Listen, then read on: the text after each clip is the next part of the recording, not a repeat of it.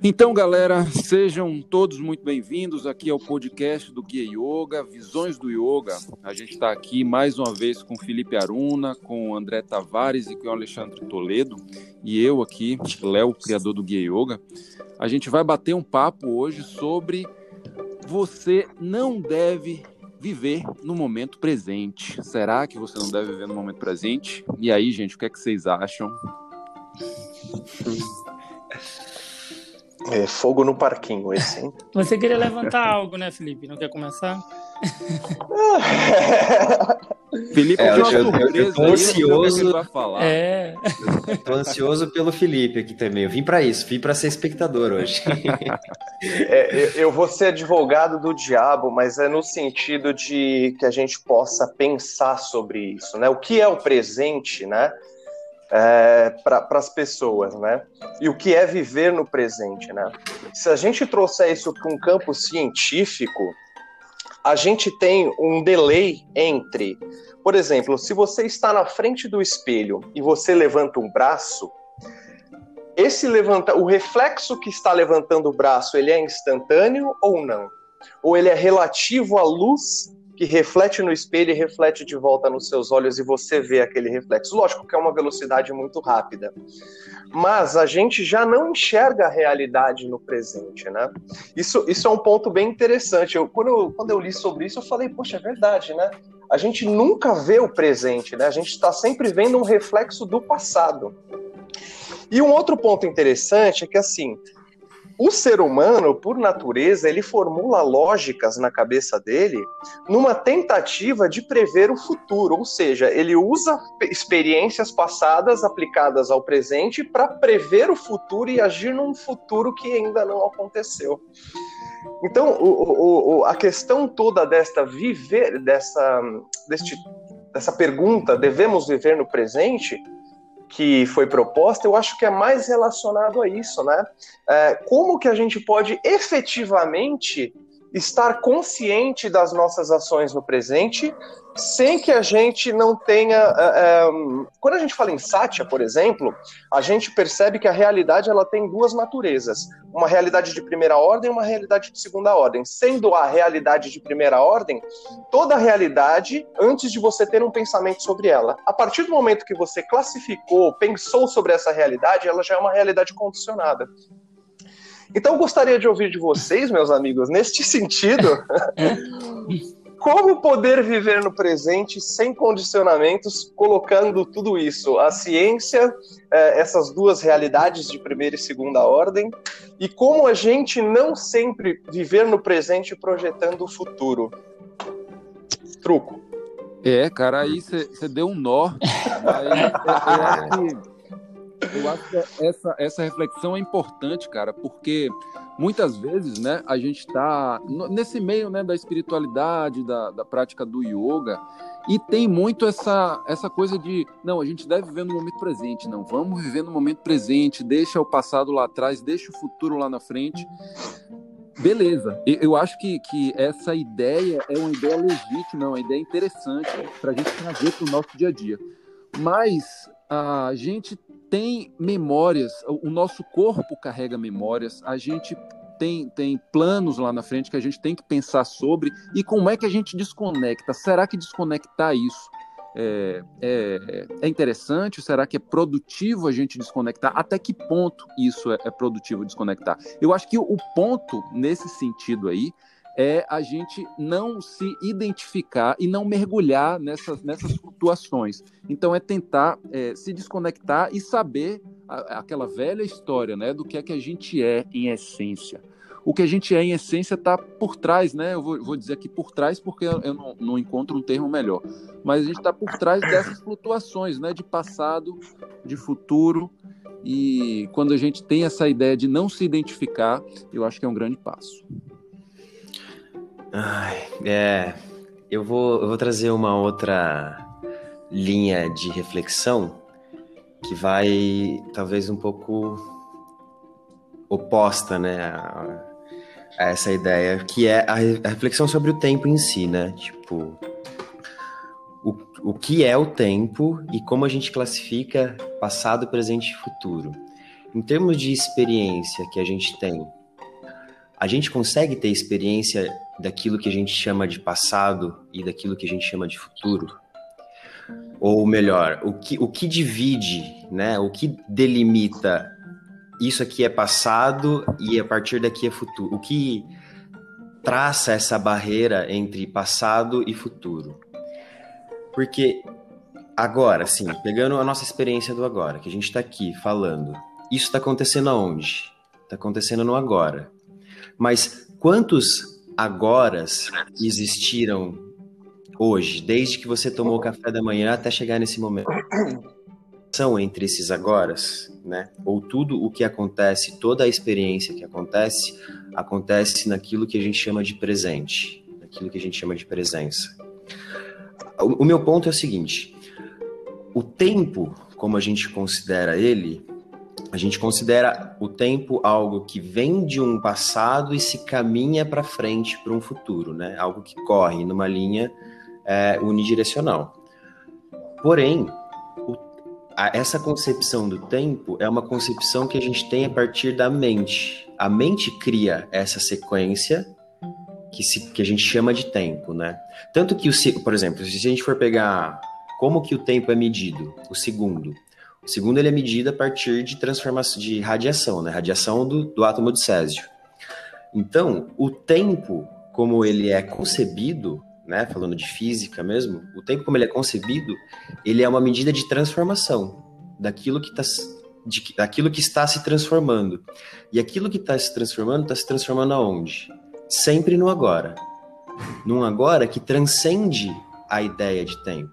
Então, falando sobre eu acho que a gente falou isso no primeiro episódio, não lembro se a gente falou isso aqui no podcast ou se a gente comentou isso é, no WhatsApp, WhatsApp né? ou se nem foi nem com vocês que eu falei sobre isso. Mas, é, a nossa percepção, né, os nossos sentidos, eles dão uma ideia para a gente de realidade. Ou seja, a consciência, falando de, em termos de não, de não dualidade, a consciência que dá origem a todas essas coisas que a gente vê, todo o universo manifesto, ela é filtrada a partir dos nossos sentidos. Né? Então, a partir dos meus sentidos, por exemplo, da visão, essa consciência é filtrada e me dá uma ideia de amplitude de espaço, me dá esse, essa noção de 3D aqui que a gente experimenta no mundo. A mesma coisa acontece quando essa consciência é filtrada a partir da mente. A mente filtra essa consciência e dá uma ideia de tempo. Mas a consciência em si, ela se manifesta além do tempo. As coisas acontecem além do tempo. Vou tentar dar um exemplo só para ficar um pouco mais claro. Por exemplo, imagina que você almoçou e você vai tirar uma soneca ali. Você vai dormir ali 15 minutinhos. Só que nesses 15 minutos, você sonha e nesse sonho passa-se um dia inteiro. Você foi fazer um piquenique, você encontrou pessoas, ficou de noite, você foi para um barzinho com os amigos e de repente você acorda. Essa ideia de tempo, para a perspectiva daquele que sonha, é um tempo que está correndo e se passando, mas tudo aquilo está tá acontecendo num plano que a gente chama de agora, que transcende um tempo que se decorre ao longo de um dia. Nossa, eu acho que eu fui longe aqui nessa. Mas tá ótimo. É.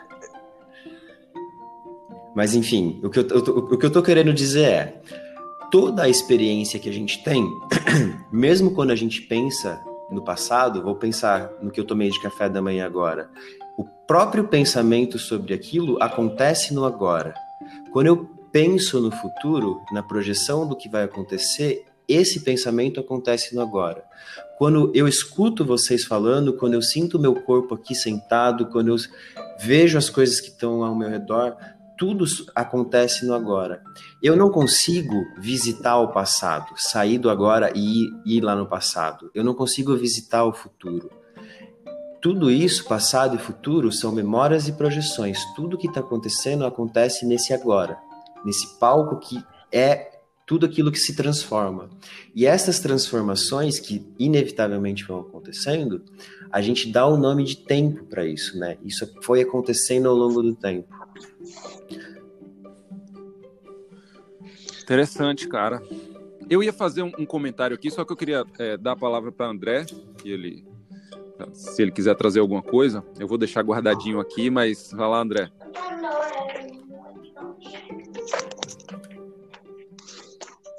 André? Eu acho que ele está fazendo sinapse.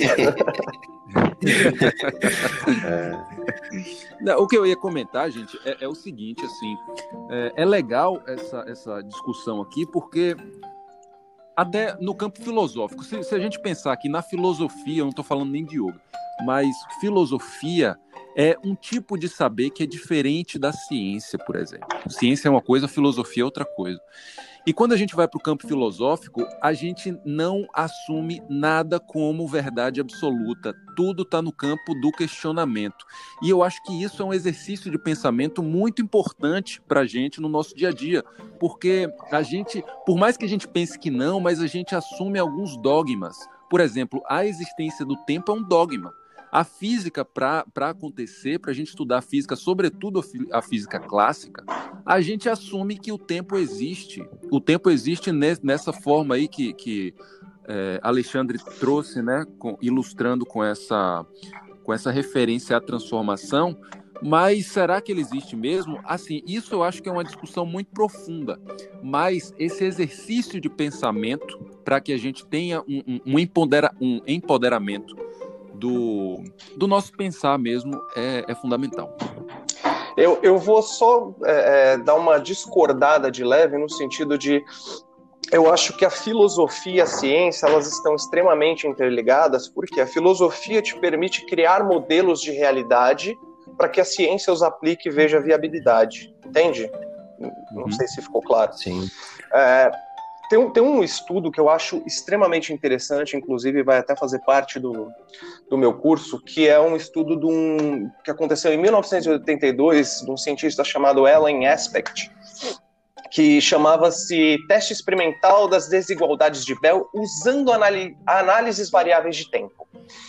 O que, que era esse experimento? Nesse experimento, esse cara e a equipe dele, eles descobriram que as partículas subatômicas, como os elétrons, é, elas pareciam se comunicar entre si instantaneamente, mesmo a milhares de milhas de distância.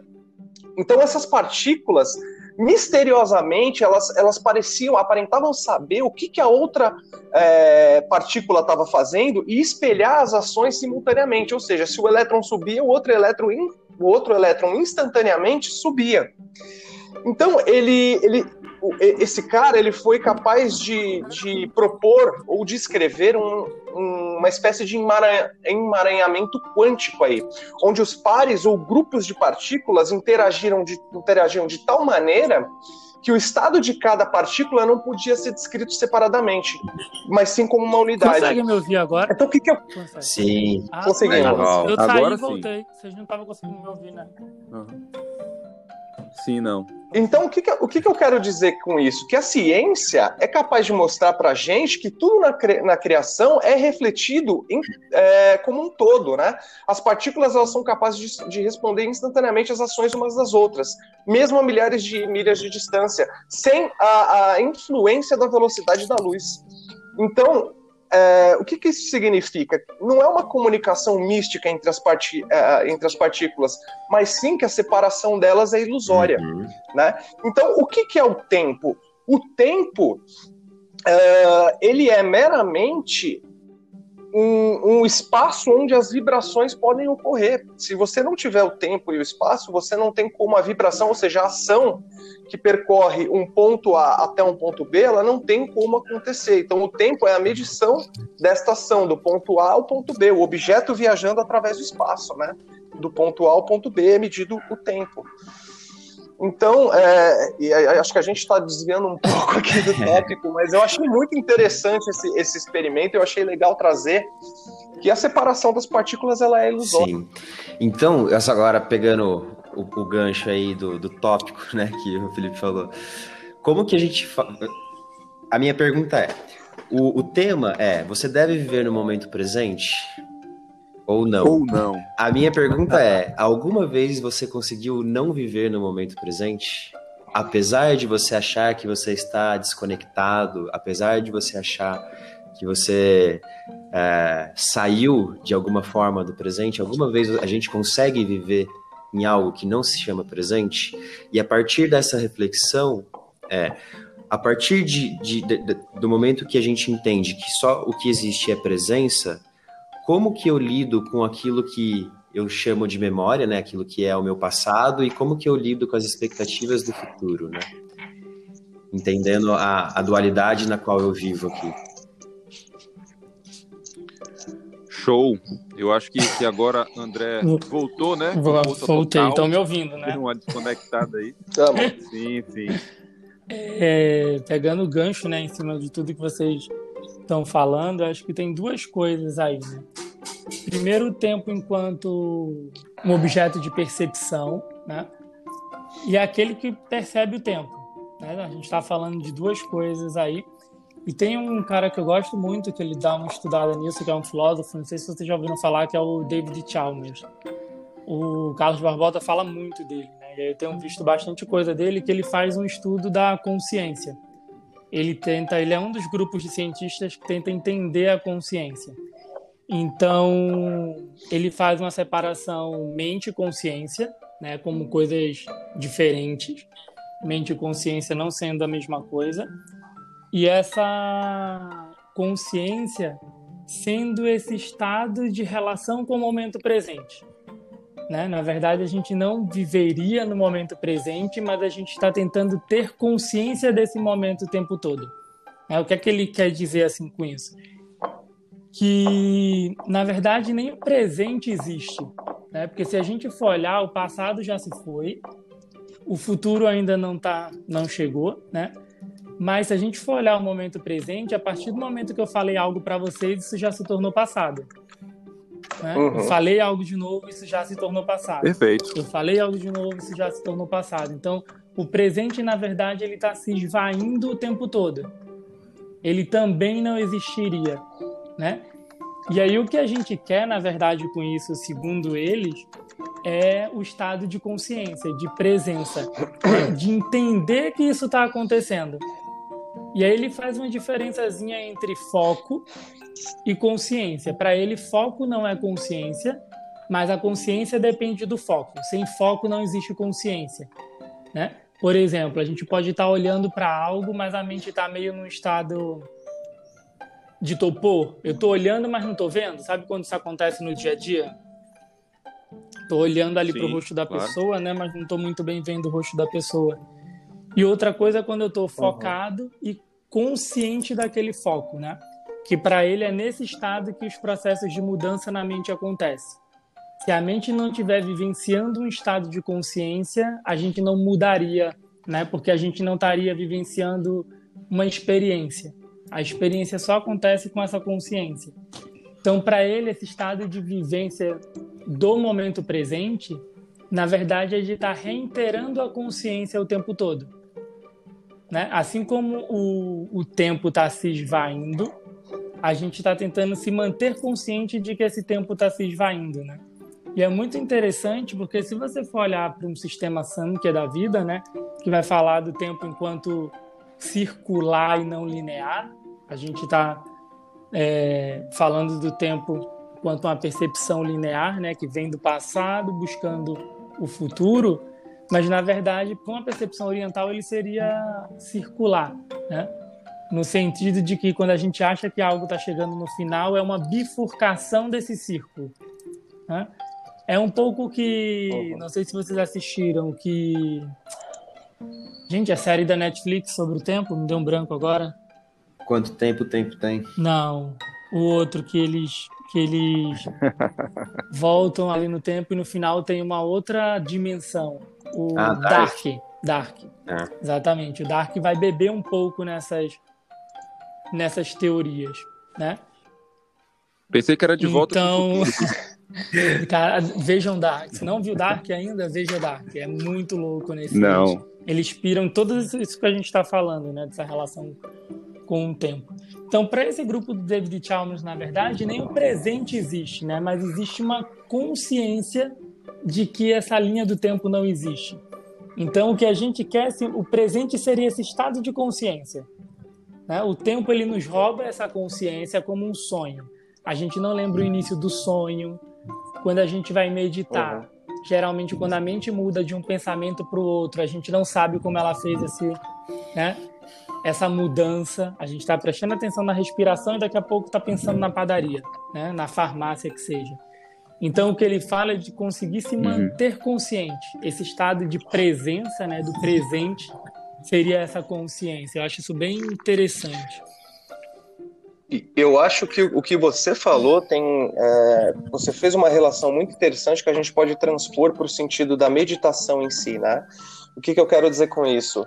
É, o que eu recebi por transmissão dos meus professores é o seguinte: a meditação, e aí eu vou falar dessa relação justamente de foco e consciência, e que você abordou brilhantemente aí, no sentido de a consciência depende do foco, é.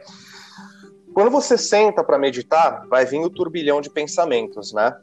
E a gente geralmente não consegue identificar quando um pensamento muda para o outro, né?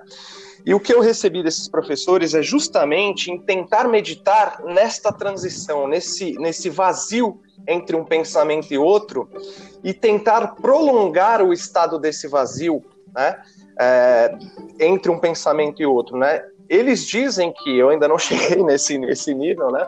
Mas eles dizem que com a prática, o seu foco nesse vazio vai ser tão grande que o espaçamento entre um pensamento e outro começa a aumentar. Né? E assim você consegue de fato meditar, porque você está meditando naquilo que é consciência e não naquilo que é pensamento. Então eu acho que tem essa relação, e você falando isso agora me, me veio esse ensinamento na cabeça. Seria quase que dar um bug no tempo, né? Você está fora do espaço-tempo, né? Se você faz isso. É, exatamente, mas assim, se a gente parar para pensar, não sei se vocês conhecem o, o, os estados, né, que a gente tem Jagrat, Swapna e Shushupti, né? Jagrat seria o estado desperto, onde você vive a sua vida, né, no, no mundo, né? É, Swapna é o estado de sonho e Shushupti é o sono profundo. Então, em, em Jagrat, é, em, quando você está acordado, você depende da luz da consciência para que os objetos sejam refletidos para você. O que é essa luz da consciência? Os seus sentidos. O tato, a audição, o olfato, o paladar e a visão, né? Então você precisa dessa luz desses sentidos para captar o mundo exterior a você. No seu estado de sonho, se você parar para pensar, você não tem os seus sentidos no sonho. Então os objetos eles se auto-iluminam, ok? Uhum. Faz sentido? Faz sentido, sim. E agora, o que é interessante é que no estado de sono profundo, você está nesse vazio. Por quê? Você dorme e passam-se horas e você nem se dá conta das horas que você passou dormindo, né?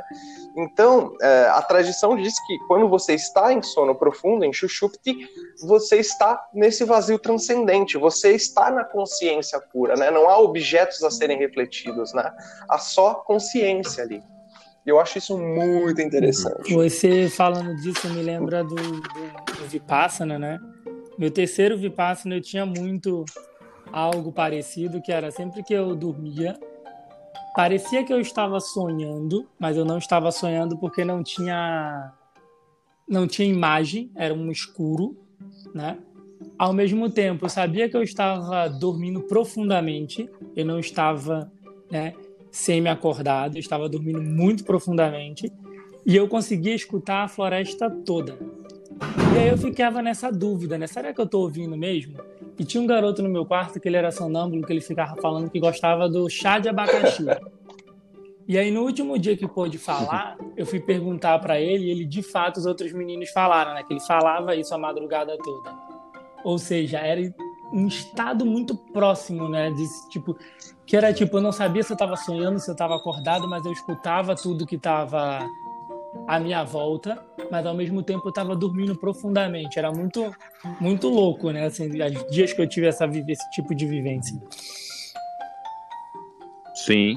Andrezão, só é, para quem está ouvindo a gente aí, talvez a gente tenha que criar um, glossário aqui do nosso podcast. uh, Vipassana, Sim. cara, explica um pouquinho aí do é, Vipassana. O Vipassana é um centro de meditação budista, né, que tem em Miguel Pereira, aqui no Rio, que é o principal centro da América Latina onde você fica 12 dias, né, contando o dia que você chega e o dia que você sai, mais 10 dias de curso, meditando cerca de 10 horas por dia, com intervalos para refeição e uma hora de descanso após as refeições, sem janta, a última refeição é o almoço às 11 da manhã, e sem falar, né, que é o que geralmente deixa as pessoas mais ó, oh, né, que eu acho mais tranquilo, eu acho não comer, não jantar muito pior. É, eu acho que eu também não, não, eu nunca fiz não, né, a meditação, mas eu acho que eu ia me dar bem com, com esse lance de não falar. Às vezes eu gosto de ficar. E o ambiente, eu, eu acho que o ambiente já te coloca, né, nesse nesse clima, assim. Então, é, é, o que eu acho mais interessante no Vipassana é que ele tira muito dessas dessas experiências que parecem ser muito mirabolantes e traz ela para a vivência, né? Porque dez dias meditando, sem falar, fazendo só isso, te traz muitas das experiências que a gente lê e acha que é uma experiência muito sobrenatural e não é, né? Então, quem quer ter um pouco dessas uhum. experiências, assim, eu super indico o Vipassana.